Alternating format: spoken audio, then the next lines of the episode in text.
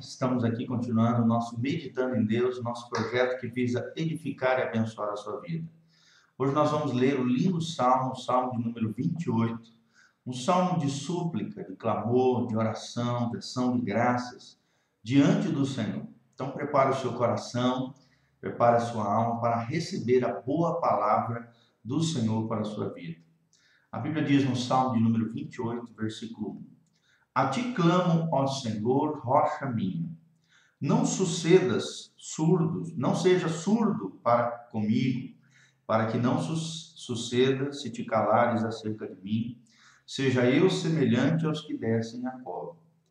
Ouve-me as vozes súplices, quando a ti clamar por socorro, quando erguer as mãos para o teu santuário.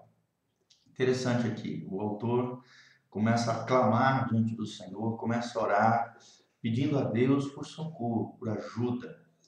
E talvez isso seja aquilo que você está vivendo agora. Você está passando por um momento difícil, um momento de angústia, uma circunstância complicada na sua vida. A Bíblia fala que Deus é a nossa rocha, rocha minha, rocha do nosso coração, da nossa vida, o nosso fundamento. E o nosso Deus está disposto a te ouvir, a te ajudar, quando você clamar por socorro. Seja no seu santuário, seja na igreja, na casa de Deus, ou seja onde for, querido. Se você clamar, aqui mostra o poder de um clamor. Logo em seguida, o salmista continua dizendo: Não me arrastes com os ímpios, com os que praticam a iniquidade, os quais falam de paz ao seu próximo, porém no coração tem perversidade. Paga-lhes segundo as suas obras segundo a malícia dos seus atos, dá-lhes conforme a obra de suas mãos, retribui-lhes o que merecem. E visto que não atentam para os feitos do Senhor, nem para o que as suas mãos fazem, ele os derribará e não os reedificará. Então, versículo 3, 4 e 5, o autor começa a falar sobre os ímpios, aqueles que não conhecem a Deus, aqueles que vivem uma vida errada, quebram as leis de Deus, desobedecem ao Senhor. Eles praticam a iniquidade, ou seja, praticam o mal, praticam o pecado de maneira desordeira, leviana, contínua. Eles falam às vezes até de paz, falam coisas bonitas, coisas às vezes até de Deus. Porém, no coração deles há perversidade. Que nós vemos intenções erradas, motivações escusas, é, o coração está totalmente tomado pelo pecado. E a Bíblia diz, queridos, que o pecado é a chaga do coração do homem. O pecado, ele nos afeta, ele nos macula, ele nos, nos suja de dentro para fora.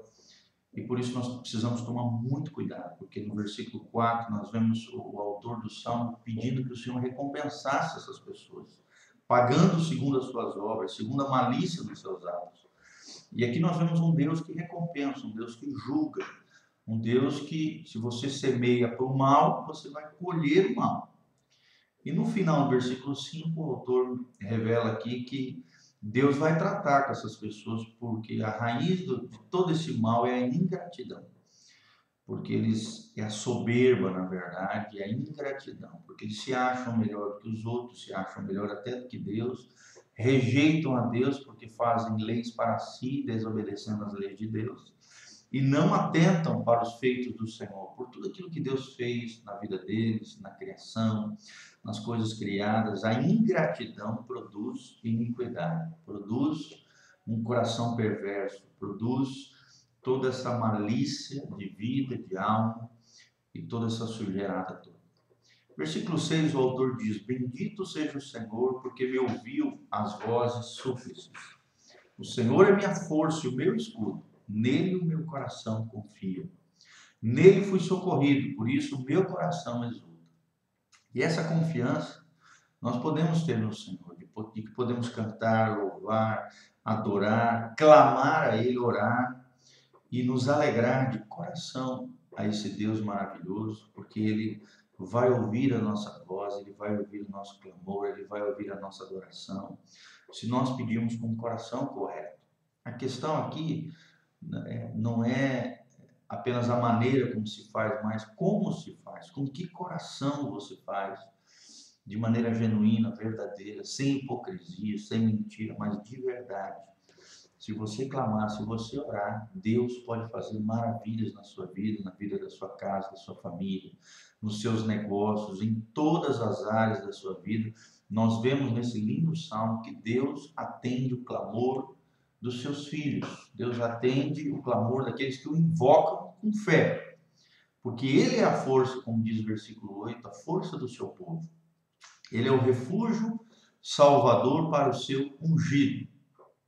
Quando nós nascemos de novo, adquirimos o Espírito Santo, o Espírito Santo nos unge, nos separa, derrama sobre nós a graça de Deus e o Senhor se torna a força da nossa vida. A sua força não é você, não é o seu braço forte, não é a sua destreza, não é a sua profissão, as habilidades profissionais que você tem, não. A sua força vem do Senhor. Entenda isso. Se estamos de pé, é porque a graça de Deus nos sustenta.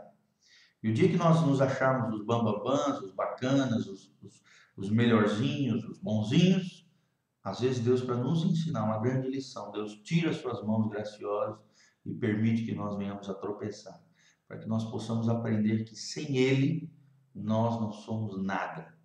Nós não somos nada. Como diz Paulo em Gálatas, você que está de pé, cuide para que não caias. Né? Não é porque a gente está de pé que a gente não possa cair. Então, Toma muito cuidado, vigia, ora, busca o Senhor, clame ao Senhor, porque esse Deus, como diz o versículo 9, que é o Deus que salva o seu povo, abençoa a sua herança e apacenta e exalta para sempre aqueles que invocam o seu nome, aqueles que vivem uma vida de fé e de obediência diante do Senhor. Que Deus abençoe a sua vida. Esses são os mais sinceros desejos do meu coração.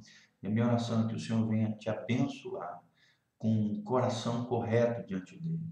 E que desse coração flua a adoração verdadeira e uma oração que mova o coração de Deus na sua direção.